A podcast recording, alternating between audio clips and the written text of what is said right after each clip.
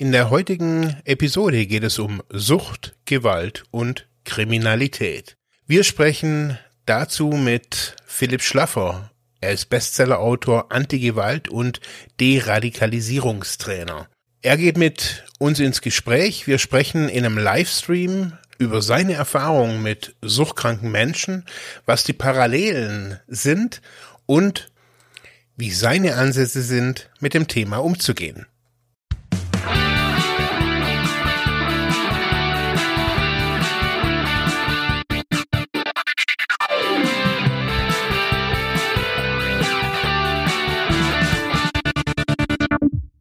Ja, herzlich willkommen bei Freiheit ohne Druck in unserem Livestream. Jetzt wandern wir hier noch so ein bisschen durch das Bild.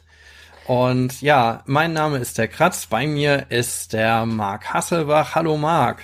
Hallo, hallo. Und wir haben heute einen ganz tollen Gast bei uns, Philipp Schlaffer. Hallo Philipp. Ja, moin. Ja. Moin aus und, Lübeck. Ja, moin in den Norden, ja. Ähm, ja, wir haben ja heute das äh, Thema Sucht, Gewalt, Kriminalität. Vor allem das Thema Kriminalität, Justiz ist eigentlich auch schon ein langer Wunsch gewesen aus unserer Community. Wir haben für Urzeiten mal eine Abfrage gemacht, äh, welche Themen noch so drankommen sollen. Und vor dem Thema haben wir uns noch so ein bisschen gedrückt, weil wir nicht so wirklich wussten, äh, wie wir daran anschließen sollen. Aber es hat natürlich eine hohe Relevanz äh, rund um das Thema Sucht. Umso schöner ist es, äh, ja, dass wir dich gewinnen konnten als Gast. Philipp Schlaffer ist vor allem bekannt durch seine Autobiografie Hass macht Gewalt, in der er von seiner Zeit in der rechtsextremen Szene, in der Rotlichtszene und auch als Präsident eines Motorradclubs erzählt.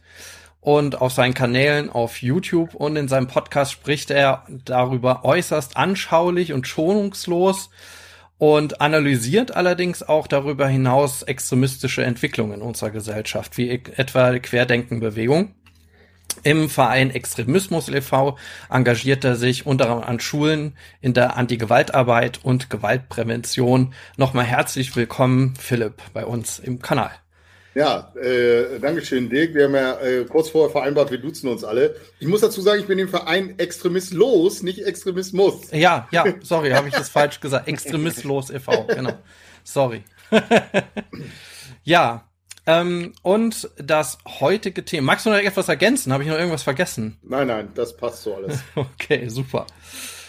Ja, also das heutige Thema, ähm, ich habe es ja eben schon gesagt, das ist irgendwie so ein, einerseits natürlich ein Community-Wunsch gewesen, andererseits begleitet es mich in der Art, wie ich äh, zu dem Thema generell Drogenabhängigkeit und Sucht gekommen bin, schon eigentlich seit Minute eins, seit ich nämlich angefangen habe, damals im Drogenhilfezentrum Saarbrücken zu arbeiten und dort auch meine Diplomarbeit geschrieben habe. Äh, und überhaupt mit dann ja auch äh, Chunky-Biografien in Verbindung gekommen bin oder Biografien erhoben habe.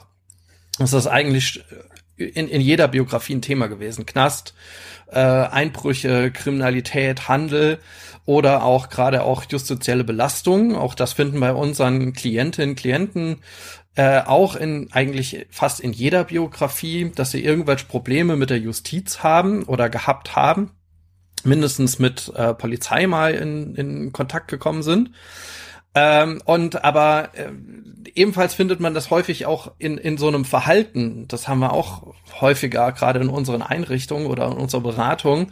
Äh, die Aussage, ich habe Scheiße gebaut oder ich habe den und den abgezogen, das äh, hört man auch sehr, sehr häufig.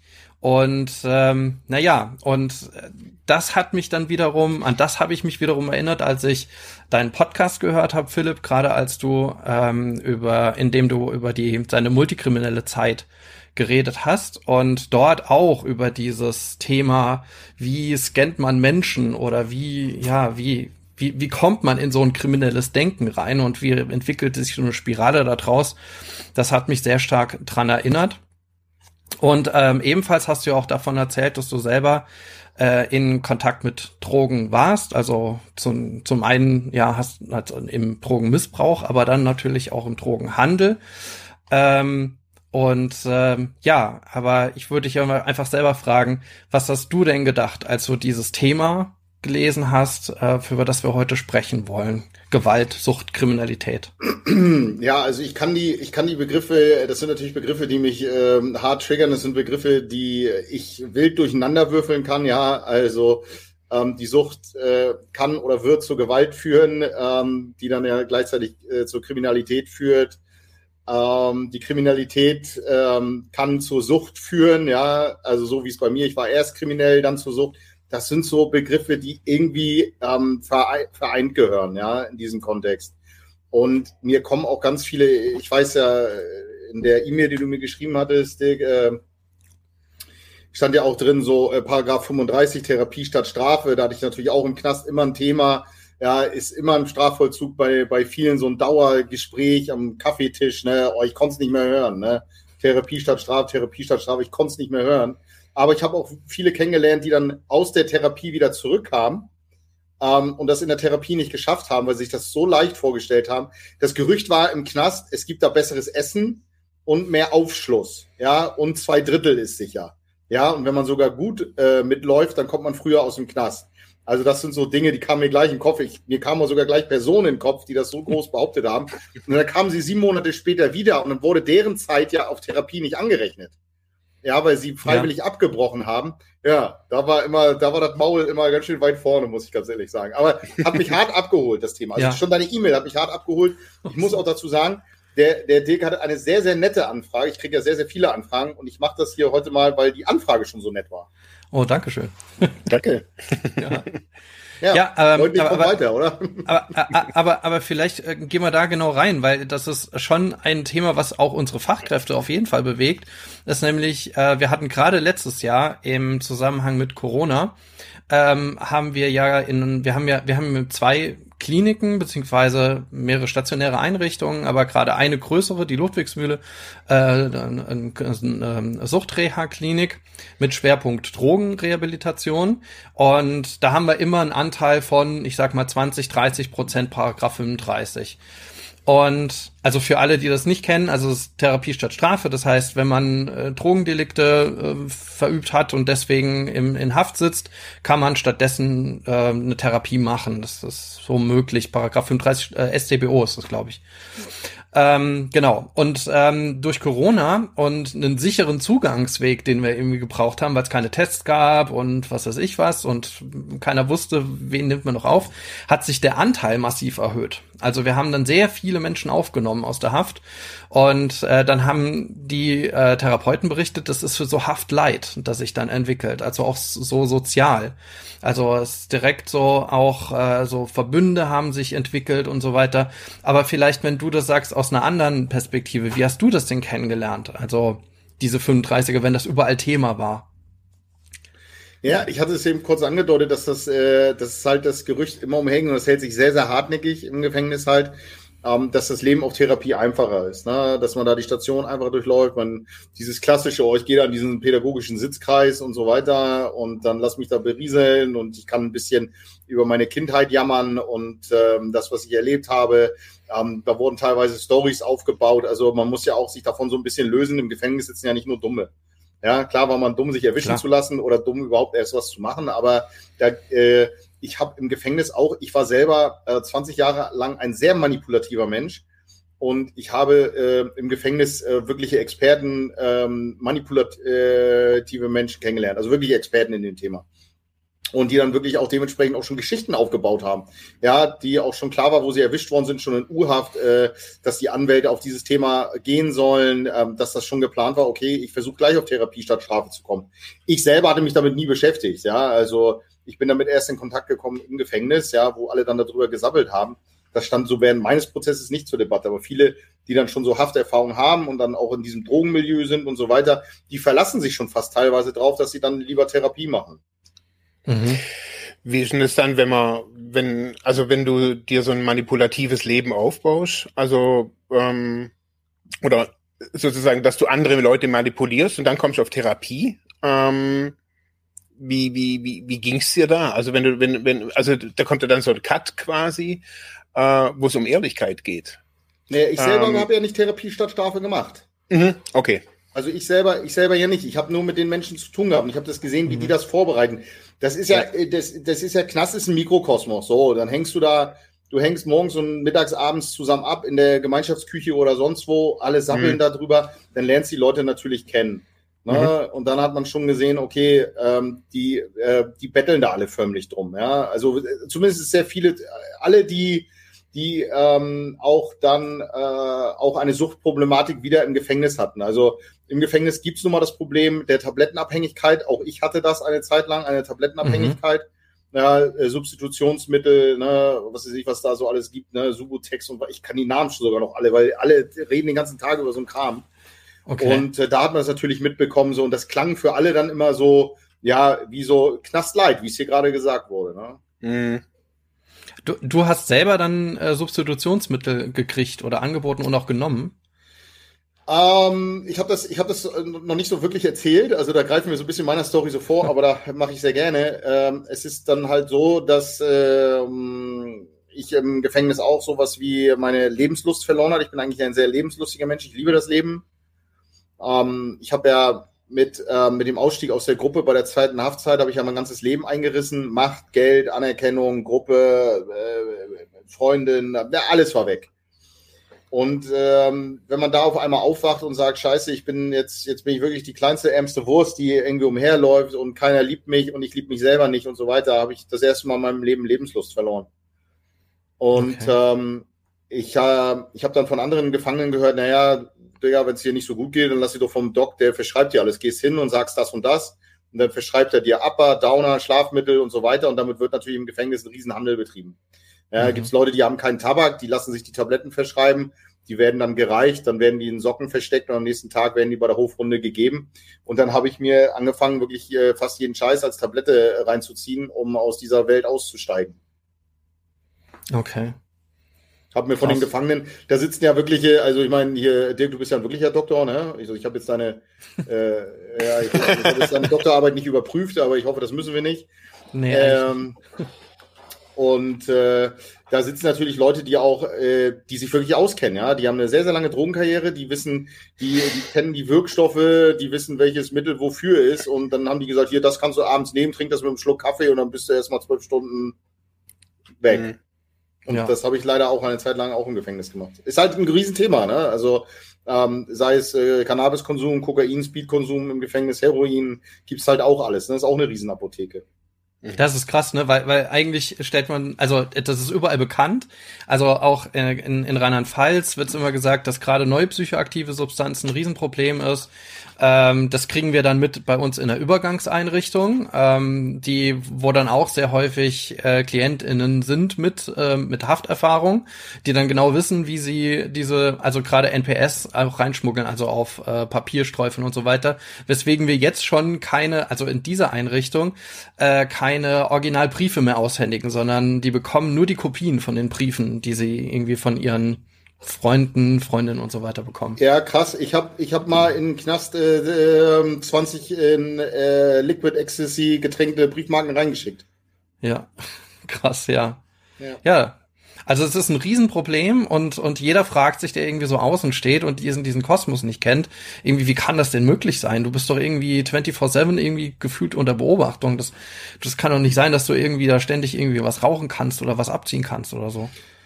Naja, ich sag mal so, äh, du hast ja auf der Zelle keine Kamera, es gibt andere Orte, wo keine Kamera ist. Und da arbeiten Menschen, ne? Und wo Menschen arbeiten, passieren Fehler, wird weggeguckt, äh, interessiert mich nicht, äh, ich muss einen Bericht schreiben, ich bin der Buhmann. Und es ist halt eine, ähm, ist halt auch eine Riesenmenge, die teilweise reingeschwemmt wird. Ne? Also ähm, deswegen äh, wird es das wahrscheinlich nie ähm, drogenfrei geben. Also mhm. das kann ich mir nicht vorstellen. Ja. Mhm. Aber es war, aber es war jetzt nicht dein primäres Ding da drin, jetzt irgendwie primär, also du warst nicht abhängig oder sowas, und, ähm, sondern du hast ja konsumiert oder verkauft oder so, irgendwas oder genutzt. Ja, also ich habe konsumiert und welcher Konsument gesteht sich schon gleich ein, ich bin süchtig. Ich wurde mhm. schon nervös, wenn ich nachher keine Tabletten mehr hatte, weil das Prinzip, das ich in meiner JVA hatte, war, du bist drei Wochen auf Tabletten eingestellt worden, Schlaftabletten, Upper und Downer und dann musstest du zwei Wochen wieder tablettenfrei sein. Mhm. Und dann, ähm, dann wurdest du nervös und dann hast du jemand anderen bestochen mit Tabak, um die zwei Wochen zu überbrücken, bis du wieder zum Arzt kommst, dir wieder deine Tabletten versprochen. Also das ist schon ein Suchtverhalten, oder? Also klar, ja. relativ klar. Ja. Mhm. Ja, ja, Beschaffung äh, über Tabak im Gefängnis. Also, dass ich da sage, das war schon auch eine Sucht. Mhm. Ich habe es nachher abgesetzt, wo ich in offenen Vollzug kam. Ähm, ähm, auch schon ein bisschen vorher, wo ich gesehen habe, okay, ich komme wieder der Freiheit entgegen. Auch meine Eltern haben mal beim Besuch gesagt zu mir, ich saß denen wirklich beim Besuch gegenüber und mir lief so, mir lief so ein Sabberfaden so am Mund runter. Meine Eltern haben gesagt, Philipp, was immer die dir geben, ja, ähm, setz das ab. Hm. Ich, ich muss mal ganz kurz so nachfragen. Also so zu deiner, zu deiner Geschichte. Ähm, also du kamst in Knast. Sucht. Genau, Rauch, Rauch, Rauch. Äh, ähm, du kamst in Knast, ähm, jetzt nicht primär wegen, wegen äh, den, den Drogengeschichten, sondern wegen einer Gewalt-Extremismus-Geschichte. Das erste Mal, das erste Mal war ich ähm, wegen, ähm, wegen Gewaltdelikten. Mhm. Und das zweite Mal war ich wegen Handels mit Betäubungsmitteln in nicht geringer Menge äh, als Bande gehandelt zu haben, das Juristendeutsch. Mhm. Also wegen einer Marihuana-Plantage wurde ich verurteilt. Mhm. Okay. Ähm, und dann kam, du, du warst schon das zweite Mal im Knast und da hat es dann irgendwie Klick gemacht oder also oder oder was was war so der der der der Wendepunkt? Den habe ich gerade so für mich so. Also ich habe ja, deine Podcasts nicht alle angehört, wie wie der. Ja, das äh, kann glaube ich auch kein Mensch mehr. Also äh, es sind sehr sehr viele Teile, aber ich freue mich natürlich, wenn es jemand versucht. Nein, also ähm, ich wurde inhaftiert, auch nachträglich. Ich war schon sechs, sieben Monate raus, habe dann den Buddhismus für mich erkannt, habe versucht, mein neues Leben aufzubauen und wurde dann für eine alte Straftat verhaftet und bin dann in den Knast gekommen. Mhm. Ähm, äh, die Wendepunkte waren ganz unterschiedlich. Ich hatte psychosomatische Schäden, ich hab, konnte nicht mehr schlafen, ich hatte ähm, äh, Migräne bekommen und so weiter. Und da hatte ich langsam beschlossen, mein Leben zu verändern. Aber ich wurde dann in genau in meinem frischen Wandel wurde ich dann nochmal verhaftet für alte Straftaten. Mhm. Okay, jetzt ja. verstehe ich. Okay. Also ich kann das natürlich nicht analysieren, aber so, so habe ich das auch rausgehört. Also für alle, die, die das nochmal hören wollen, also auf äh, Ex-Rotlichtrocker, ne, Ex-rechte Rotlichtrocker, glaube ich, dein, genau. auch dein Podcast-Account, äh, kann man also aus meiner Sicht sehr, sehr, sehr gut hören. Ist mega spannend. Du, du schaffst es an jeder Folge so einen Cliffhanger zu haben. Das, das machst du richtig, richtig klasse. ja, ähm, also es lässt sich wirklich sehr gut hören, kann ich nur noch mal äh, auch empfehlen. Und was ich da auch gehört habe, gerade dein, dein Wendepunkt weg von der rechten Szene, den beschreibst du eigentlich recht, recht gut.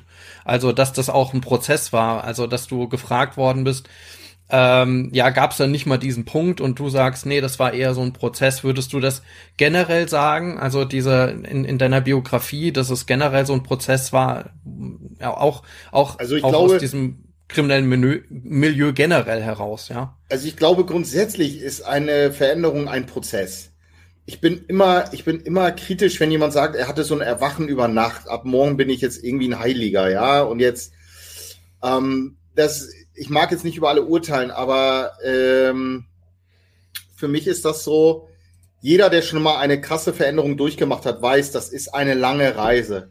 Äh, Handlungsmethoden abzulegen, Denkmuster abzulegen, sich ein neues Mindset zu geben und so weiter. Das dauert, verdammt nochmal. Es gibt Rückschläge, es gibt Enttäuschungen, es gibt tolle Momente. Und das war es natürlich. Und bei mir war es nachher so, kurzer Cliffhanger. bei mir war es wirklich so, dass natürlich gab es die guten Zeiten in allen Milieus. Das, ich wäre ich wär ein Lügner, wenn ich mich jetzt hier hinsetzen würde und sagen würde, Digga, das war alles scheiße. Natürlich hatten wir tolle Momente. Wir haben zusammen gefeiert, wir haben also und Sachen gemacht und so weiter. Aber das war nur noch ganz klein. Und die vielen, vielen negativen Dinge, menschliche Enttäuschung von Menschen, die mir wichtig waren, meine eigene menschlichen Enttäuschung, die ich Leuten zugefügt habe, Dinge, die passiert sind, Straftaten, die passiert sind, äh, Alkoholexzesse, Drogenexzesse, Fremdgehen, all diese Dinge waren wie so ein Stein auf der anderen Seite. Und der hat so nach und nach einfach mich runtergezogen, mich fertig gemacht. Und ähm, aber sich das zu einzugestehen, wisst ihr, wenn man so ein Leben lebt und sagt, ich mache alles richtig.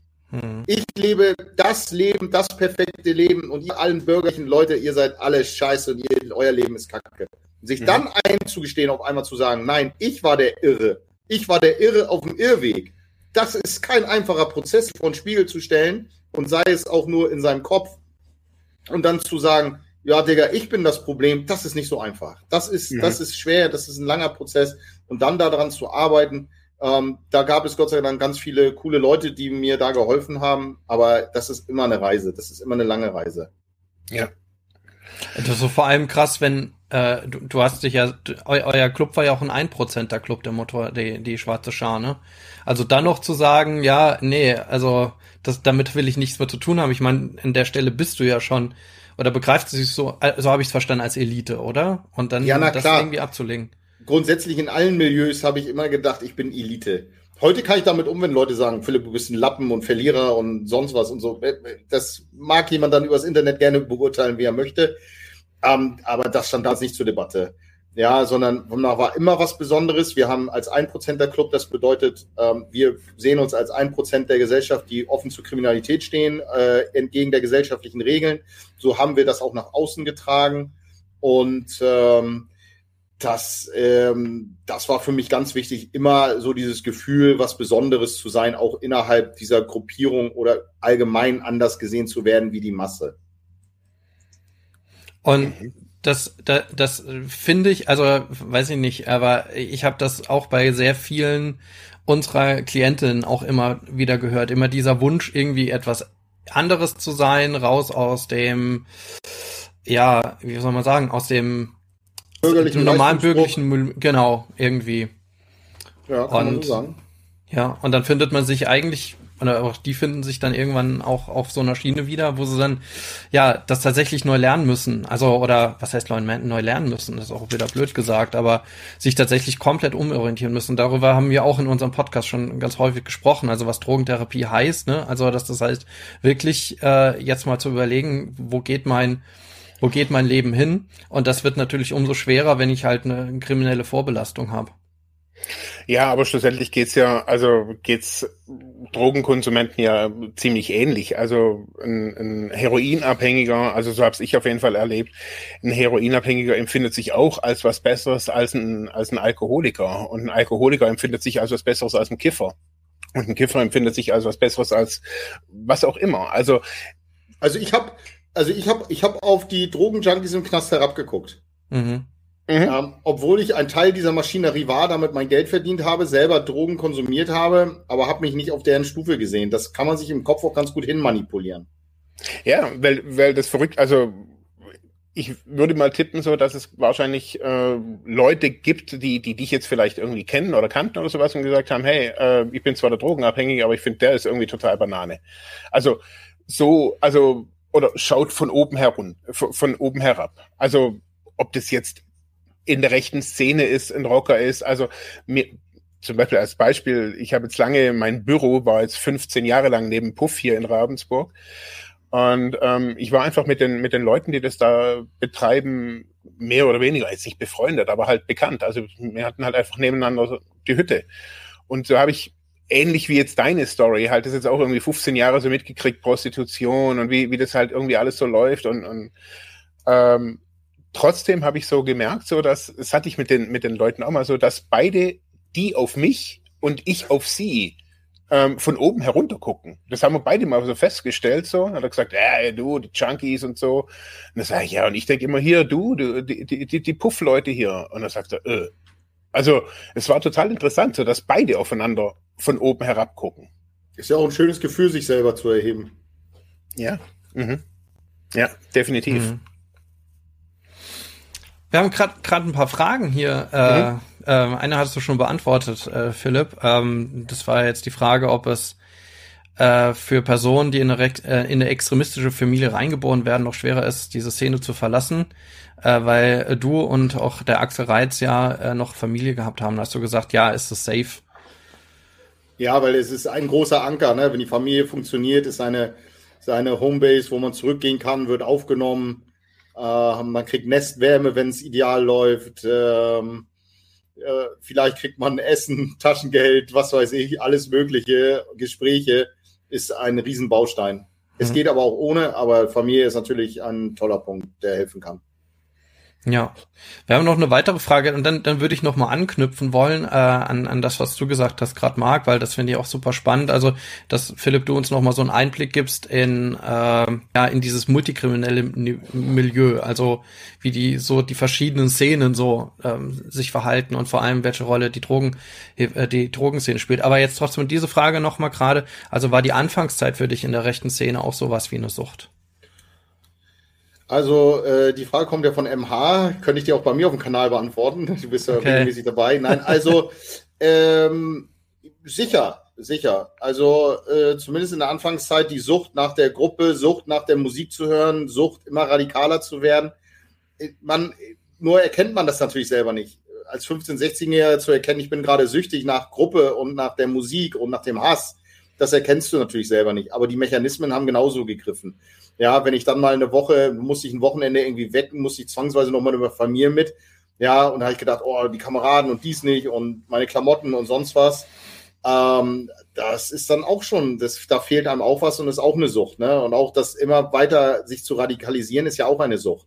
Da kommt man ja auch in so eine Spirale rein. Also ähm, wir müssen uns, glaube ich, manchmal so ein bisschen davon lösen, hier Alkohol, Drogen ist mhm. eine Sucht oder Spielsucht oder so, sondern es gibt auch, gibt halt auch einfach ganz viele andere Süchte. Ne? Ja, aber das würde mich echt gerade interessieren. Was ist das für eine Sucht nach Hass? Also so, oder nach, also, was ist naja, das?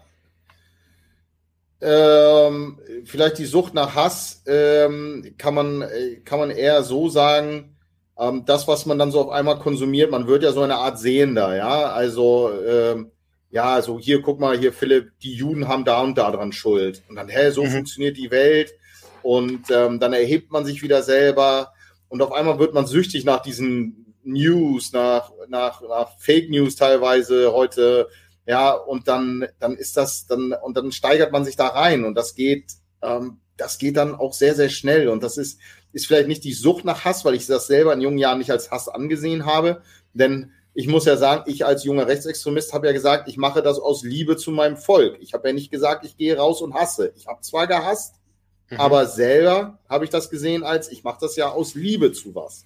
Mhm. Also du als der, der, der, Retter oder der Beschützer von Deutschland quasi. Ja, Kämpfer für Führer, Volk und Vaterland. Wie größer, mhm. wie viel größer kann deine Mission nicht sein? Das ist wie ein junger Islamist, der sich in die Luft sprengt ähm, für, für seinen Glauben und glaubt, er kriegt die äh, Jungfrauen. Mhm. Ja, also dass äh, es gibt nichts Größeres. Ja, also wenn dann dir jemand sagt und sagt, und der Dirk hätte mir gesagt, ja, ich mache jetzt hier äh, meine Ausbildung, danach mache ich einen Doktor, schreibe den mal so schnell hin und bin da total der Experte. da habe ich gesagt, ja, geht ja nur um dein eigenes Ego, geht nur um deine eigene, geht nur um deine eigene Brieftasche. Digga, weißt du was? Ich kämpfe um eine viel größere Sache. Ja, mhm. ich kämpfe, ich kämpfe für Führer, Volk und Vaterland. Mhm. Das, was willst du da drüber sagen? Ja, das ist ja immer das Geile, so da kann man ja irgendwie gar nichts dagegen sagen. Nee, das ist also Endboss. so, habe ich das Mic fallen lassen und das war's. ja. Mhm. Mhm. Ja. Ja. Aber was gibt's dann, also wenn man dann so drin ist und, und, und so, man, man fährt zu diesem Film und, und, und, und, und spürt es? Also da bin ich ja davon überzeugt, dass du da im, im, im, im, im Flow dann bist. Also so, ob das jetzt ja, ja, jemand ist, der Genau, also ich verstehe das. Also, dass es sicherlich nicht um Gewalt geht, also dass du jetzt irgendwie permanent jemanden suchst, den du niederknüppeln kannst, sondern also ich glaube, dass das schon eine Ver Verbindung ist. Also so wie ich es in der Drogenszene als Verbindung auch kenne. Also die Kiffer, die, die, die Junkies, die sind, da geht es nicht nur ums, um, ums Drücken oder ums, ums Kiffen, sondern die verbindet oftmals mehr. Also Szene ist ja nicht nur am Bahnhof raus, rein, zack und das war's, sondern das sind ja auch noch ist ja auch noch mehr außenrum. Und so ist es in der, in, in der rechten Szene. Also ja, Extremismus allgemein. Also da brauchen wir nicht nur auf den genau. Rechtsextremismus gucken, sondern. Vollkommen Latte, genau. genau. Mhm. Ganz klassische Gruppendynamiken halt auch, ne? Mhm. Gruppe stützt sich angeblich und so weiter. Also das sind Dinge, die ich ganz klar gelebt habe und auch gewollt habe. Ja. Aber es ist ja eigentlich so eine, so eine, so eine Upper, so eine Upper-Szene, oder? Also das ist ja eigentlich so eine, so eine keine, keine Downer-Szene, sondern eher so eine Kokser, Pusher. Also da ist er nicht mit abhängen. Äh, nein, also ist eine sehr schnelllebige Szene, genauso wie nachher auch in der Kriminalität. Also ähm, bei uns war beisp beispielsweise das Kiffen mehr verpönt ähm, wie der Konsum von Kokain. Weil auf Kokain einige noch teilweise funktioniert haben, aber mit dem Kiffen haben einige nichts mehr geschissen bekommen. Mhm. Ähm, also da, da ist man dann auch sehr, sehr doppelmoralisch unterwegs natürlich. Ähm, aber es ist eine sehr schnelllebige Szene. Ja, also man muss funktionieren und einfach mal so drei Tage chillen und nichts tun und so. Das, das kam dann auch nicht so gut an. Mhm. Ja. Ja, dann, dann würde ich nochmal tatsächlich versuchen, da, dahin zu lenken. Also die Frage rund um na, dieses kriminelle Milieu, dass du uns da vielleicht so einen kleinen Einblick gibst, ähm, wo du ja selber mit Drogen gehandelt hast, äh, selber Drogen genommen hast. Ähm, wie war da so dein Einblick auf vor allem auf entweder auch andere oder auch Drogenabhängige? Ähm, aber wel welche, welche verschiedenen Szenen gab es da und was war das für ein ja, für eine ja, Situation? das ist, sehr, ist eine sehr umfangreiche Frage. Vielleicht ja, ja. werden die gleich ein bisschen spezifischer. Also weil sonst äh, ich ja, ja, klar. den Rahmen. Also ich muss immer dazu sagen, ich bin, äh, ich habe mich viele Jahre selber gegen den Kokainkonsum gewehrt. Ähm, ich glaube, einige haben es heimlich gemacht. Es war verpönt. Das ist teilweise in der rechtsextremen Szene hat sich das auch gelegt. Ähm, da gibt es auch sehr viel doppelmoralige Aussagen zu, so äh, Pervitin, ne, Speed und so weiter, deutsche Erfindungen, ne, Panzerfahrer, Flugzeugpiloten, die das dann bekommen haben in der Panzerschokolade und sonst was, ja. Also es kann alles hingedreht werden, ja, war damals schon anerkannt und warum nicht? Und ähm, ich habe mich trotzdem sehr lange dagegen gewehrt. Ich habe es äh, nach, äh, ich habe das erste Mal Kokain auch konsumiert äh, in der Hoffnung, äh, dass wir zu zweit mit einer Frau schlafen. Ja, ist halt Real Talk hier, ja. Ähm, hab dann auch gedacht, dass das sonst was mit mir macht. Ich war einfach nur lange wach, ja, wach, wach, wach. Ich konnte es mir gar nicht vorstellen. Hab so gedacht, hey, so schlimm ist es ja gar nicht. Ich bin halt nur zwei Tage wach. Wie geil ist das denn? Ich kann es immer wieder sagen. Ich sage, ich habe es vorhin schon gesagt, der Schiss des Teufels, Kokain ist mhm. wirklich Teufelszeug, ja. Ähm, kann man sein Leben innerhalb äh, kürzester Zeit ein Klo runterspülen. Ähm, ich habe äh, auf Konsumenten trotzdem, obwohl ich selber konsumiert habe, ich habe es versucht in der Woche nicht zu konsumieren. Das habe ich äh, zu 99 Prozent auch geschafft, es sei denn, es lag was an. Habe ich trotzdem sehr abfällig über Konsumenten gedacht. Mhm. Zumindestens, wenn ich es optisch gesehen habe. Ja, also wenn, wenn ich, ähm, ja, also wie, wie, wie soll ich das sagen? Wir haben das so, wir haben das verkauft und überhaupt nicht an den Menschen da drin, der gedacht, ich war ja jetzt auch kein empathiefähiger Mensch mehr, sondern wir haben nur das Geld gesehen. Es ging um Menge, Menge, Menge, Hauptsache die Menge rausknallen. Welcher Mensch das wie konsumiert und wie der das Geld beschafft, ist mir scheißegal. Was interessiert es mich?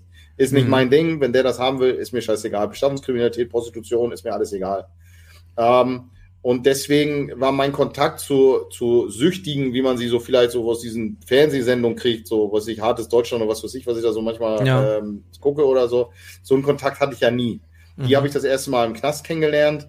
Ähm, und ähm, für uns, wir haben die Folgen des Konsums auch, ähm, haben uns überhaupt nicht mit beschäftigt. Okay. Und ähm, wir wollten auch gar nicht erst und ich wollte auch gar nicht erst so tief eigentlich in den Drogenhandel rein. Aber wenn man erstmal angefangen hat, in den Drogenhandel reinzugehen, zu gucken, okay, was ist hier möglich, welche Gewinnmargen sind, ja, dann denkt man ja auch, man ist unbesiegbar. Das kommt ja auch so. Das ist auch eine Nebenwirkung ja auch sowieso vom Kokainkonsum. Ich weiß nicht, wie das auf Heroin ist oder so, das weiß ich nicht. Aber Kokain macht ja auf jeden Fall, dass man denkt, man ist unbesiegbar. Und dann ging eine Spirale wirklich los, ähm, äh, dass wirklich alle mitmachen wollten. Alle wollten möglichst schnell ähm, Geld verdienen in diese Maschinerie mit rein. Ich hatte nicht einen, der mal gesagt hat, von den 20 Leuten, mit denen ich da äh, das aufgebaut hatte, der gesagt hat, oh, ich habe da moralische Bedenken oder was ist mit den Opfern oder was ist sonst was, das mhm. sowas gab es nie. Es blendet alles aus und das kommt einfach nur über die Gier nach Geld. Hm. Mhm. Vielleicht nimmst du uns da, da noch so ein bisschen mit rein. Also wenn ich noch richtig im Kopf habe, habt ihr ja immer große Mengen angekauft oder war so eine Art Zwischenhändler, oder? Ja, so. also also bei mir konnte man jetzt nicht nachts klingeln und sagen, ich brauche mal ein Gramm, Gramm Kokain. Ne? Wer das gemacht hätte, hätte dann auch sofort Gewalt gespürt. Also ähm, ihr habt ähm, mit schon mit größeren Geldmengen, aber bestimmte Mengen angekauft und dann genau, weiterverteilt, ne? Genau so. Wir hatten dann mehrere Pusher, also Leute, die das äh, und das gemeine Volk bringen, ja, die dann so ihre Klienten haben ähm, und äh, die haben dann mit uns abgerechnet und wir haben mit dem Großhändler abgerechnet. Und wie hat das funktioniert?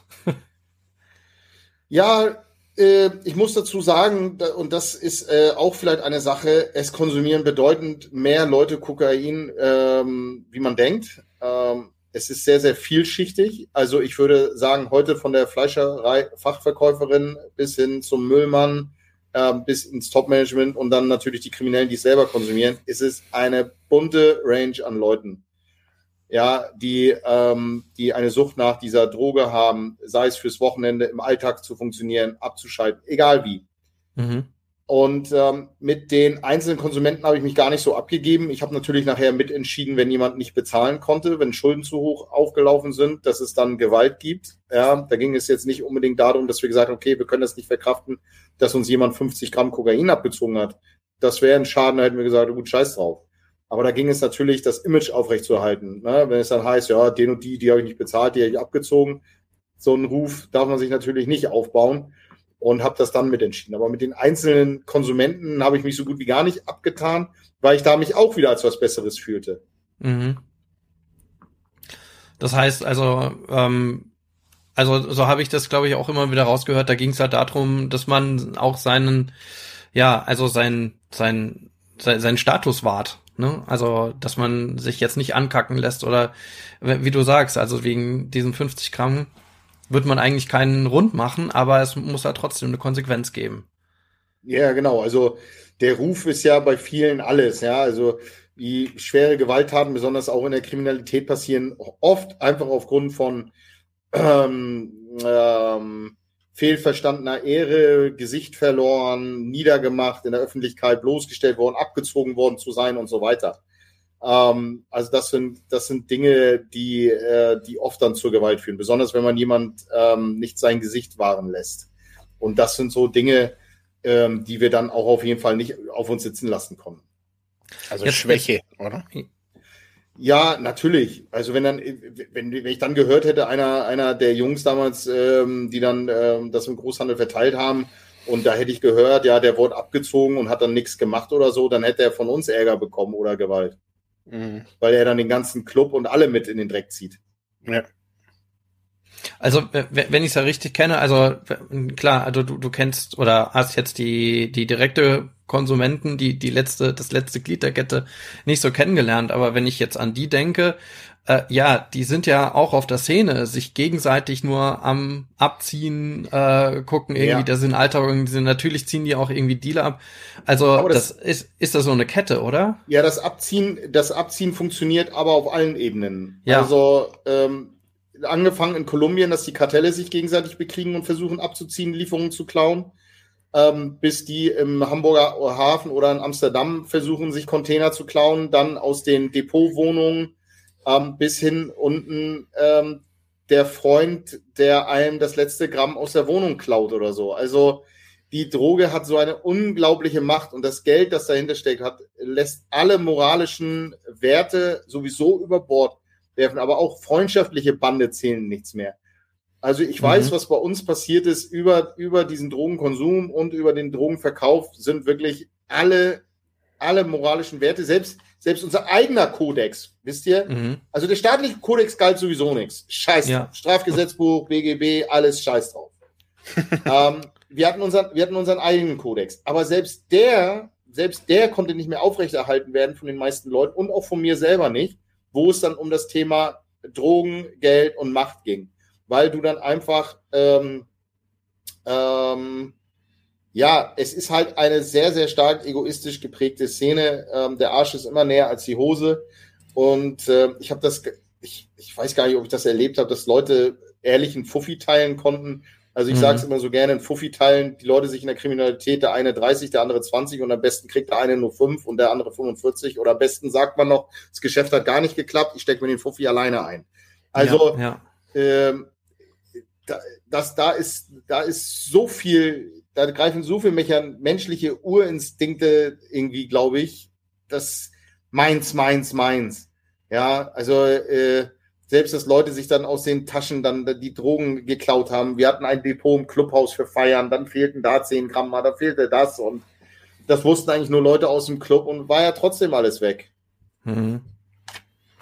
Also das ist, ich finde das einfach mega spannend, weil genau das ist äh, auch etwas, was, was wir erleben. Also dieses, äh, Vertrauen, das irgendwie untereinander wieder aufgebaut werden muss. Also, dass, dass ich irgendwie lernen muss, wieder anderen Menschen irgendwie auch zu vertrauen oder auch, auch da, ja, also auch, auch mich, ja, nicht dissozial zu verhalten. Also wir erleben es auch immer wieder, auch in der Therapie, dass bestimmte Menschen, die eine zu starke auch dissoziale äh, Störung haben, also wenn es ein Störungsbild ist, dass wir die nicht therapieren können. Die können keine Gruppentherapie machen, die können, ne, weil die danach dann das, was in der Gruppentherapie gesagt wurde, äh, dann möglicherweise gegen einen verwenden oder die veralbern, also so als als als äh, kleinste Form, also danach ja, einfach genau. mal so ein bisschen, aber daraus dann vielleicht auch auch äh, tatsächlich, wie du immer sagst, so Angstarbeit hat machen, oder?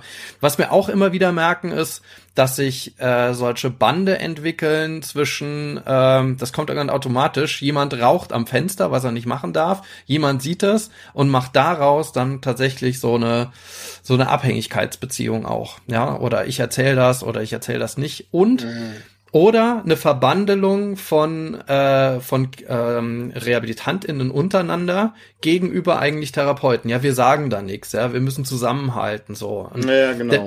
Aber genau das verstehe ich halt nicht, weil es gibt einerseits gibt es dieses, schon dieses Verbandelte, auf der anderen Seite aber doch diese Ego-Trips. Wie, wie kriegt man das irgendwie zusammen?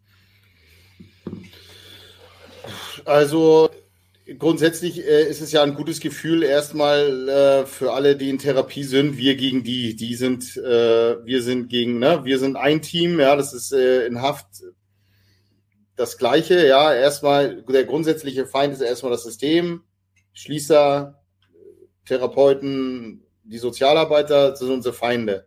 Und dann guckst du aber trotzdem nachher weiter. Klar kannst du dich dann zusammenschließen mit 10, 12 Leuten. Aber dann ist es auch nicht schlecht, innerhalb der Gruppe auch was gegen die Leute zu haben das ist halt, man lernt es halt auch in gewissen Milieus, in denen man aktiv ist.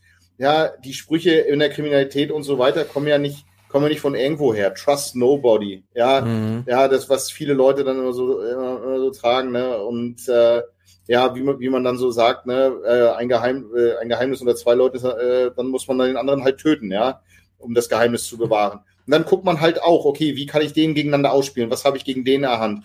Wie, da sind wir wieder auch ein bisschen bei der Manipulation. Ja, und das, das wird mit Sicherheit, werdet ihr ganz viele haben, die auch echt manipulativ sind. Das alles andere wird ja. mich überraschen. Absolut. Ja, also Absolut. das kann nicht anders sein wie im Gefängnis. Und die gucken dann natürlich, okay, wie kann ich was zu meinem Vorteil nutzen und den anderen schlecht machen? Wenn der andere schlecht dasteht, stehe ich mit meinem Durchschnitt ja immer noch ganz gut da. Mhm. Ja, ja. Das stimmt, ja. Gab es bei dir da so, ein, so eine Art Aha-Erlebnis, wo du, wo es bei dir das alles so gekippt ist und du dann auch gesagt hast, so hey, ich muss jetzt im Knast oder was weiß ich, wo ich, ich will einen anderen Weg einschlagen? Also was, oder was war dieses Aha-Moment? Ähm, ist auch nicht wieder so, äh, ich könnte, äh, ich könnte jetzt gerne sagen, dass eine Frau auf dem weißen Schimmel mit langen Haaren mich gerettet hat und Walt Disney kann das verfilmen, aber so war das auch wieder nicht, sondern es war auch wieder so ähm, eher so in die Richtung. Also erst mal, als ich mein Urteil bekommen habe, da konnte ich nach vorne gucken, das war ganz wichtig, dass ich mhm. wusste, okay, ich habe jetzt zwei Jahre, zehn Monate, ähm, die, da, war erstmal so, okay, ich, jetzt habe ich was zum Rechnen, ja. Mhm. Ähm, und Momente, ähm, glaube ich, trotzdem, ein, also ein Moment, der mir sehr tief eingebrannt ist, ist halt, sind die Treffen äh, erste Mal mit meinem Psychologen in der Haft und äh, mit der Pastorin, die als erstes zu mir gesagt haben, okay, Philipp, du hast auch ein Recht auf Veränderung. Mhm. Ähm, da glauben ja viele auch nicht dran, die sehr, die sehr lange Extremisten waren, Kriminelle waren, Süchtige waren, die glauben ja, okay, ich muss jetzt so bleiben. Ich bin halt das, was ich bin, ne? Mhm. Und ähm, das habe ich leider auch geglaubt. Wer wird mich schon wieder lieben? Wer wird mir schon wieder eine Chance geben? Und da hatte ich das Glück, auf echt ähm, sehr professionelle und empathische Menschen zu treffen, die gesagt haben, nein, nein, also sie müssen nicht der Mensch bleiben, die sie sind. Ähm, jeder Mensch hat ein Recht auf Veränderung. Und das war, das war ein großer Aha-Moment, dass ich denen das geglaubt habe. Die haben mir das ernsthaft gesagt. Herr Schlaffer, wenn Sie sich verändern wollen, dann haben Sie auch ein Recht dazu. Und das, mhm. dieses Recht hat jeder.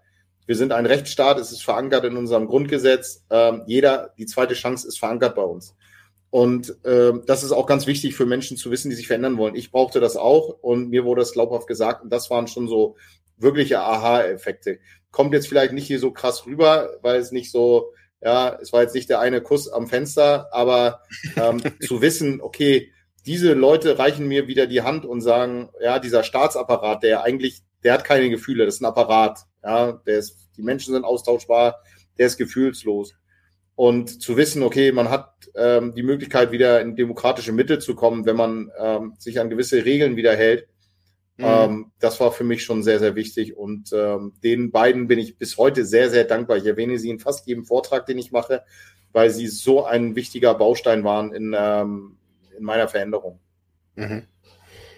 Und wohin, wohin geht, also wenn man, ich sage es mal, wenn man jetzt so ein Leben wie du gelebt hast oder ähm, und dann, sagen wir, auf so, an so einem Wendepunkt ankommt, im Knast, nach dem Knast oder wann auch immer, wohin geht's dann? Also wenn man, ich sage es mal, wenn man, wenn man hasst oder wenn man, wenn man auf so einem Ego-Film ist, ähm, was ist da die Alternative? Also naja, dazu kann ich nur sagen 42, ja, was der Sinn des Lebens 42. Ähm, ja, für äh, dich, für dich. Ja, das, also heute, ich will es vielleicht anders erzählen wo ich im Gefängnis saß und dann noch mit dieser tiefen Depression, ähm, erste Gespräch, äh, erste Chance, ganz weit hinten so diesen leuchtenden Punkt gesehen, darfst normal werden, normal, ne? Ich hasse normal. Aber ähm, da, wo ich mich dann das erste Mal so beschäftigt habe mit der Frage, okay, wer will ich in Zukunft sein? Wie soll Philipp 2.0 sein? Ja, mhm. da war das für mich nicht zu beantworten. Die, die andere Frage, die bin ich dann über den Buddhismus auch wieder zugekommen. Ich habe das vorhin kurz erzählt. Ich bin Cherry-Picker-Buddhist. Ähm, habe ich aus dem Buddhismus viel mitgenommen. Naja, äh, dann beschäftige dich erstmal mit, was willst du nicht mehr? Und das war viel einfacher für mich. Mhm. Das war, weil ich wusste, was mich in diese Situation gebracht hat und ich wusste, wie ich so ein Bastardmensch geworden bin. Und da habe ich mich erst sehr lange und sehr intensiv damit beschäftigt, okay, ähm, diese Dinge will ich nicht mehr. Ich möchte nicht mehr abhängig sein von der Gruppe. Ich möchte nicht mehr hassen. Ich möchte, wenn es geht, nicht mehr gewalttätig sein. Ähm, ich möchte ähm, keine Drogen mehr konsumieren. Und ähm, da, ich habe mich sehr intensiv damit beschäftigt, was ich ablegen möchte, wer ich, wer ich sein möchte. Natürlich könnte ich das jetzt philosophisch groß beantworten, auch im Namen des Buddhismus wieder die Suche nach Glückseligkeit. Ja, also das, das sollte jeder versuchen, ja, Leid zu vermeiden für sich selber und für andere. Aber ähm, für mich war viel wichtiger, was will ich nicht mehr. Und dann, wo ich, wo ich diese Dinge ausmerzen konnte und sagen würde, okay, die will ich nicht mehr, dann ging es auch langsam vorwärts. Mhm. Okay. Weil so, wenn, wenn man so sitzt wie so ein Häufchen Elend und, und, und malt, sich, malt sich dann auf so ein Bild, ja, hier so, äh, Dr. Katz sagt zu mir, malen Sie mal ein Bild, ein schönes Bild und dann, weiß ich nicht, ich mit drei Kindern an der Hand und äh, Blümchen und ein Haus und dann ist noch ein Rasenmäher und da, steckt, da steht ein Kännchen Kaffee. Ist ein schönes Bild, funktioniert vielleicht in der Therapie, aber mit der Realität erstmal nichts zu tun bei den Schritten, die man erstmal noch vor sich hat. Mhm. Ja, also und ähm, deswegen war es erstmal wichtig, das ganze Negative, ähm, sich mich damit zu beschäftigen, das loszuwerden. Mhm. Ja. Und das war ja schon, das, das hat ja schon, das hat ja schon eineinhalb Jahre gedauert. Ein Jahr, ein Jahr, eineinhalb Jahre. Die Beschäftigung damit war ja schon sehr lange. Mhm. Was ich heute will, weiß ich heute noch nicht. So mhm. Im Werden. das sind wir alle. ähm, was mich noch interessieren würde, wie, wie, wie, weil du jetzt schon das zweite Mal oder das dritte Mal jetzt auch erwähnt hast, so die, ähm, diese Buddhismus-Geschichte, ähm, scheint dir wichtig zu sein. Ähm, oder? Ja, hat mein Leben mitgerettet. Also äh, mhm. ich will dafür nicht immer so Werbung machen, weil das so funktioniert Buddhismus nicht. Da, äh, da soll man nicht Leute zum Zwangskonvertieren. Ja, hier, hier lies. Äh, sondern ähm, hat mir mit meinem Leben gerettet. Also die Einstellung einfach dazu, ich habe gesehen, wenn ich selber Leid vermeide, also wenn ich anderen nicht Leid antun möchte, dann mhm. tue ich mir selber auch kein Leid an. Das ist einfach, es funktioniert leider. Es ist leider so. Ja. Und das, mhm. das ist, glaube ich, in allen Religionen so. Also deswegen, ja, also versuche irgendwie nichts Böses zu tun, kommt noch nichts Böses zurück und die Scheiße funktioniert. Wer es wirklich mal ausprobiert, der wird sehen, es funktioniert. Und deswegen bin ich denen einfach sehr dankbar. Es hat mir eine neue Sicht auf die Welt gegeben, eine philosophische Sicht. Ich bin jetzt niemand, der meditiert. Jeder, der mich ein bisschen kennt, der weiß, dafür bin ich nicht der Typ. Mhm. Aber mhm. ähm, ist mir ein wichtiges Thema und ich glaube, die Welt wäre ein besserer Ort, wenn es mehr Buddhisten geben würde. wow. Ich habe gerade so, wo ich, wo ich gerade vorhin also ähm, so ein bisschen zugehört habe, ähm, bin ich so auf die Selbsthilfegruppe gekommen. Äh, anonyme Alkoholiker, Narcotics Anonymous haben wir hier schon in, im, im äh, Podcast schon immer wieder mal ähm, angesprochen. Und da gibt es so diesen ähm, einen wichtigen, den neunten Schritt, der heißt, wir machten bei diesen Menschen alles wieder gut, wo immer es möglich war. Es sei denn, wir hätten durch, dadurch sie oder andere verletzt. Das bedeutet, während wir, also während Leute in die, in die, in die Selbsthilfegruppe gehen und an diesem Schritt ankommen und dann so eine Art Reflexion oder so eine Art Rekapitulation zu, für, für ihr Leben machen, sagen, die innerhalb der, der Selbsthilfegruppe, du solltest die Leute, die du verletzt hast, oder die du enttäuscht hast oder betrogen hast, zu denen solltest du hingehen, eins zu eins und Wiedergutmachung leisten. Weiß ich nicht. Finde ich, finde ich, kann ich, sehe ich nicht so. Mhm. Sehe ich nicht so. Ähm, kann, kann mit Enttäuschungen viel zu tun haben. Zurückweisung, ähm, nicht erfüllte ähm, Erwartungen. Ähm, für mich ist dieses äh, Wiedergutmachung ist für mich ein bisschen geheuchelt. Mhm. mhm. Ähm, ich glaube, wenn jemand, also Wiedergutmachung heißt irgendwie so, ich tu was. Ja, also. Also sagen wir mal, als, also so als Beispiel, ähm, du hast früher irgendwie, irgendeiner hat dich abgezogen über oder, oder hat einen Pusher ja. von dir abgezogen und du hast gesagt, hey, dem, der kriegt eine auf die Glocke oder what, whatever. Und du gehst heute zu dem hin, zu dem Typ, den, der, der damals eine auf die Glocke gekriegt hat oder sogar den, der einen abgezogen hat von dir und sagst, hey, tut mir leid, dass ihr damals Stress hattet vor zehn Jahren. Ja, für, okay, okay Wiedergutmachung kann auch anders. Also, okay, dann, dann, dann sage ich sehr ähnlich. Aber trotzdem, äh, bin ich da, kann, ich kann mit dem Satz einfach nicht so mitgehen. Mhm. Ähm, für mich ist es so, natürlich kann man sich aufrichtig entschuldigen. Das ist schon mal viel wert. Ja. Ähm, man muss auch immer gucken, auch da habe ich eine Diskussion, so, Diskussion schon gehabt im ZDF, 13 Fragen. Ähm, nicht jedes Opfer hat Bock auf den Täter. Ja, mhm. also mhm. Was ist, was ist, wenn der, wenn das Opfer immer noch in der Kriminalität steckt, was dann mag? Ja. Mhm. Willst du dann hingehen und sagen, oh, Digga, tut mir leid, dass ich damals auf dich geschossen habe, aber auch cool, dass du heute noch auf mich schießen willst? Ich glaube, also, alles so, also das hat alles so seine ich, Grenzen, glaube ich. Ich glaube, wenn du, ich habe mich auch nicht bei allen entschuldigt. Ich habe Dinge auch Leuten angetan, die beispielsweise heute noch aktiv sind im Extremismus oder in der Kriminalität. Digga, den schreibe ich keinen Brief und sag sorry, Alter. Ja, ich muss auch also, gerade nee, nee, da faul ich mir eher die Hand ab. Und, und glaube ich, und glaube ich, und da bin ich wieder auf dem Rechtsstaat wenn man zumindest auch für seine Taten gebüßt hat oder mhm. man war auf Therapie und man fängt ein neues Leben an und man nimmt sich selber vor, ich möchte kein Leid mehr verbreiten und ich möchte nicht rückfällig werden und so weiter, dann ist das für mich schon, hey Digga, top, Alter. Mhm. Und dann brauche ich keine Absolution oder so von irgendjemanden äh, außerhalb, weil der ja, ich meinte das eher aus dem Kontext, ich meinte das eher aus dem Kontext des Buddhismus heraus. Ja, also ich so weiß, aber aber es ist ja nicht so, also das ist im Buddhismus jetzt nicht so, dass man zu Kreuze kriechen muss, sondern man muss dann für sich Nein. wieder versuchen, sein Karma-Glas auf seine Art und Weise zu füllen. Das geht aber mhm. nicht nur über den Personen, bei denen man Opfer äh, gemacht hat, sondern das kann man ja auch bei neuen Menschen machen. Wenn man dann in seinem neuen Leben versucht, Leid zu vermeiden, keine neuen Opfer zu machen, ist mhm. das ja auch eine Art, ähm, wieder sein Karma-Glas zu füllen. Aber ich meine nur, äh, weil ich immer gefragt werde, Philipp, was ist mit Schuld und Reue? Mhm. Und das war eine große Frage bei mir in der Therapie mit meinem Therapeuten. Und der hat das für mich beantwortet. Äh, jeden Freitag, wenn ich mit ihm gearbeitet habe, zwei Stunden, hat er mich immer zum Wochenende entlassen mit, mit der großen Frage für die Woche.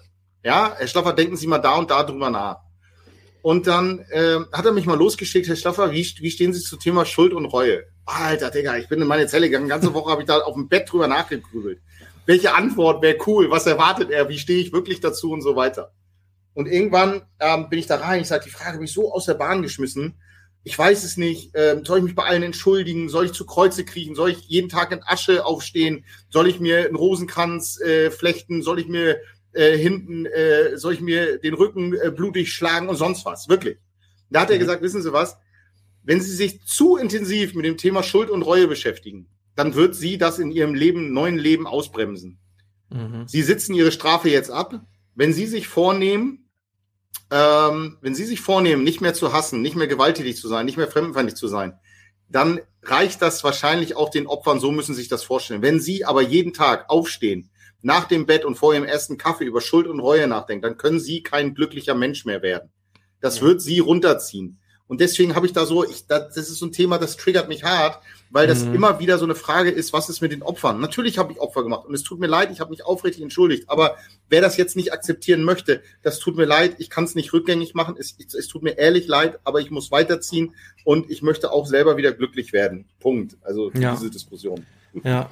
Also ihr seid natürlich auch noch dran. Jetzt ja, ja. so eine Monolog gehalten. nee, nee. Also, ich finde das, finde das super interessant, vor allem, weil, weil ich jetzt gerade dran gedacht habe an, äh, ich habe jetzt gerade vor, vor kurzem diese, äh, diese Folge gehört bei der Schwarzen Schar, wo ihr äh, den anderen Rockerclub aufgemischt habt. Äh, und äh, danach äh, irgendwie diese Diskussion rumging, äh, äh, ja, wer entschuldigt sich jetzt bei wem und dass das immer ja, genau. so ein riesen so ein riesen Ding war, dass da so ein riesen Ding auch draus gemacht wurde, dass damit auch aktiv in der kriminellen Szene mit dieser Schuld auch auch äh, ja auch auch gearbeitet wurde und und Druck ausgeübt wurde, oder? Ja, genau so. Also auch die auch die haben das, wer, wer muss sich jetzt für was entschuldigen, zu Kreuze kriechen und sonst was. Also das ist ja, diese Milieus sind ja trotzdem nicht losgelöst von der Gesellschaft. Auch die wurden ja irgendwann sozialisiert als Kinder, Jugendliche und so weiter und haben diese Mechanismen in sich und wollen dann auch diese Dinge hören.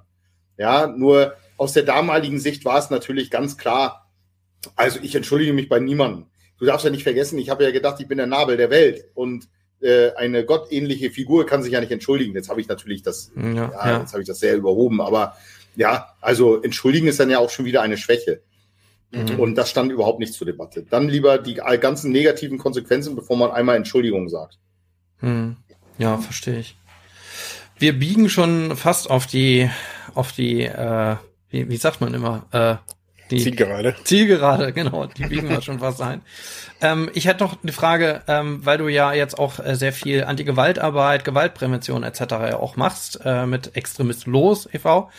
Ähm, ähm, was und und wir ja auch, ähm, also oder viele Klientinnen, Klienten oder DrogengebraucherInnen irgendwie ja, irgendwie ganz spät erst den Ausstieg einfach auch schaffen. Vielleicht ist das so eine Verbindung auch zu so einer extremistischen Szene.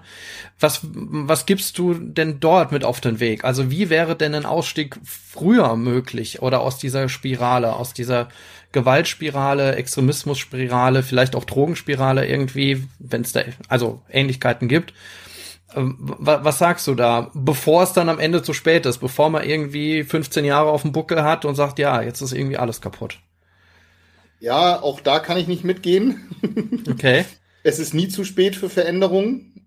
Ähm, aber ich glaube, das, was du vielleicht sagen wolltest, ist, ähm, je länger es ist, umso schwieriger ist ja, es. Genau, ja, genau, genau. Umso mehr hat man zerstört. Aber ja. auch jemand mit 60, 70 hat noch ein Recht auf Änderung. Klar, ja, äh, will ich gar nicht in, in Abrede stellen. Ah, absolut, ja. Aber ich wollte nur sagen, also weil, weil ähm, die, die Hilfe, also jetzt aus der, ich gucke ja aus der Perspektive äh, Suchthilfe, da kommt irgendwie scheinbar die Hilfe immer sehr spät. Genau, also genau, wenn man schon gefallen ist, das sagen ja viele ja, immer, ne? Ja. ja, ja. Das ist im Extremismus vielleicht ein bisschen anders, da ähm, weil es da vielleicht noch, also ich bin jetzt ähm, in der Therapie, was ähm, Drogenabhängige angeht, jetzt nicht so gut. Ähm, wie im Gendern nicht. Ich höre das ja bei dir, aber bin ich auch nicht so gut. ähm, da, da ähm, Extremismus muss man nicht erst ganz tief fallen. Ähm, es, es ist aber meistens gespickt genauso mit Enttäuschung. Die meisten, die sich bei mir melden, die sagen auch, ähm, sie haben sich abgekehrt. Das Weltbild spielte schon manchmal gar keine Rolle mehr. Das muss man sich vorstellen. Also bei vielen Rechtsextremisten, die sich bei mir melden und sich verändern wollen, die sagen, Digga, an die Politik glaube ich schon lange nicht mehr. Ich weiß, das ist ein Irrweg und das funktioniert alles nicht und ist mir scheißegal, aber ich bleibe wegen der Gruppe und ich habe nichts anderes mehr. Und da hat es viel mit persönlichen Enttäuschungen zu tun, Dinge, die nicht befriedigt worden, die am Anfang versprochen worden sind, Anerkennung, Gruppe, Familie, äh, Familienersatz und so weiter, das wurde alles nicht erfüllt. Und ähm, um dort früher rauszukommen, ist es halt gesellschaftlich nach meiner Meinung, was das Thema Extremismus angeht, immer wieder, dass Gesellschaft kommunizieren muss, ja, ihr dürft zurück. Ja, auch ein, auch, auch bekannte rechte Politiker, den müsste man auch das Recht geben, wenn sie sagen, ich habe mich geirrt und müsste man denen auch die Chance geben, über mehrere Jahre sich zu verändern. Also wir müssen als Gesellschaft sagen, wenn du dich wieder auf den freiheitlich-demokratische Grundordnung stellen möchtest mit deinen beiden Füßen, dann darfst du zurück. Das müssen wir grundsätzlich als Gesellschaft erstmal ähm, ähm, kommunizieren. Und das ist bei Drogenabhängigen genauso. Ja, die dürfen nicht ein Leben lang stigmatisiert werden, ausgegrenzt werden und so weiter. Die haben ein Recht darauf, wieder am gesellschaftlichen Leben teilzunehmen. Dann, glaube ich, ähm, müssen wir ähm, jungen Leuten besonders gut kommunizieren, dass man scheitern darf. Nicht jeder muss in Mathe eine, eine 2 haben, nicht jeder muss Abitur haben, nicht jeder muss studieren gehen oder sonst was. Ja, nicht jeder muss dauerhaft leisten und sonst was. Und dass sie einfach wissen, ähm, dass sie Perspektive haben in diesem Land, dass dieses Land grundsätzlich gut funktioniert. Da bin ich ein großer Vertreter von, ja. Wenn wir heute einen Krankenwagen rufen, kommt ein Krankenwagen. Wenn ich die Polizei jetzt hier rufe, kommt die Polizei. Ja, ähm, und dass ähm, wir ganz klar, nach meiner Meinung, ich bin ein Vertreter davon, wir brauchen einen Ethikunterricht, ja, ähm, mhm. oder ähm, sei es Unterricht Mensch oder so, ja, also dass wir, dass wir lernen, einfach ähm, los, Religion kann von mir aus weg, persönliche ähm, Sache, Religion kann von mir aus weg. Und dann ähm, Ethikunterricht, Demokratieunterricht. Und dann aufzeigen, was bedeutet die Gleichheit ähm, der Menschen. Ihnen Wertschätzung zu geben, dass sie nicht durchs Raster fallen, ja, dass man für sie da ist, auf Augenhöhe, authentisch, mehrere ähm, Schutzmechanismen einführt. Weil ich glaube, dass wenn gewisse Grundbedürfnisse, besonders bei jungen Leuten, befriedigt werden, das sehe ich mit den jungen Leuten, mit denen ich arbeite, wenn die gewisse Dinge be befriedigt bekommen, dann, ähm, dann sind sie nicht so anfällig für gewisse, gewisse Dinge. Wir werden es nie ganz loswerden, wir werden die Drogensucht nie überwinden, wir werden den Extremismus nie überwinden, das wird es immer geben. Aber ja, wir müssen natürlich gucken, dass es weniger wird. Und je, je, je mehr wir junge Leute empowern, umso, umso weniger Kraft brauchen wir nachher, die Leute da auch wieder rauszuholen. Das ist vielleicht ganz wichtig. Aber wenn ich jetzt eine Lösung hätte, wie man das macht, dass, äh, dass Leute weniger Drogen nehmen, dann wäre ich eine Koryphäe und würde wahrscheinlich Absolut. durch die Welt durchgereicht werden. Ähm, das ist eine Mammutaufgabe und eine Kann, ganz kannst anfangen. Aufgabe. Aber was sind so deine Ansätze des Empowerns? Also so in deiner Arbeit jetzt so bei ähm, in der Präventionsarbeit? Also ähm, besonders wenn ich so mit äh, jungen Leuten über einen gewissen Zeitraum arbeite, beispielsweise im Anti-Gewalt-Training in Lübeck, was dann manchmal ein Jahr oder eineinhalb Jahre dauert, dann, dann ist es für mich so, erstens, sie können mir wirklich vertrauen. Ähm, mhm. Sie spüren das. Also junge Leute haben ja auch sehr feine Antennen, die sind nicht doof. Nur weil sie in der Schule mal schlechte Noten schreiben, heißt es nicht, deren Gehirn funktioniert nicht und dass sie doof sind ja, sondern da muss man vielleicht gucken, funktioniert das System Schule bei denen nicht so, wie wir ja. Schule erdacht haben. So. Und die spüren sehr schnell, dass ich wirklich sowas wie ihr großer Bruder bin und ein Anwalt an ihrer Seite. Ich hau die nicht in die Pfanne. Ich arbeite mit der Schule, mit den Eltern zusammen. Ich stelle mich an deren Seite. Das ist schon immer der Türöffner, dass sie wissen, Philipp ist auf meiner Seite. Egal wie dumm die manchmal zu mir im Training sind, ne, dann schreien die auch rum und sagen dumme Sachen zu mir und so weiter. Aber ich bin immer auf deren Seite und das wissen die. Und dass ich denen das einfach sage, dass ich ihnen Möglichkeiten aufzeige. Ich habe mit jungen Leuten gearbeitet, das muss man sich vorstellen. Wenn ich äh, im ersten oder zweiten Training bin, frage ich die jungen Leute und ich setze jeden von denen in eine Turnhalle und sage zu denen, schreib mal bitte auf, was denkst du, was sagt Schule oder deine Eltern Gutes über dich?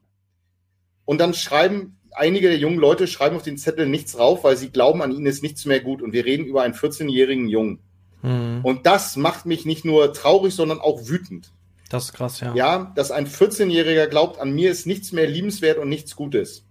Und da arbeite ich dann dran, dass wir über die Zeit das schaffen, wenn wir uns dann drei Monate später wieder hinsetzen, dass er aufschreibt, ich bin zuverlässig, ich bin ein guter Typ, mit mir kann man lachen. Ähm, ich, äh, ganz viele Dinge werden auf einmal aufgeschrieben. Und das ist schon für mich dann so eine Sache, wo ich sage, wenn diese jungen Leute wissen, dass so viel Gutes und Talente in ihnen stecken. Wenn ich ihnen dann sage, guck mal, weißt du, vielleicht verstehst du Physik nicht. Ich sag, Digga, du, ich habe von Physik auch keine Ahnung, Alter. Ich weiß nicht, wie Strom funktioniert. Ich drücke auf den scheiß Schalter, dann leuchtet die Glühbirne. Ist halt ein Job, macht irgendjemand.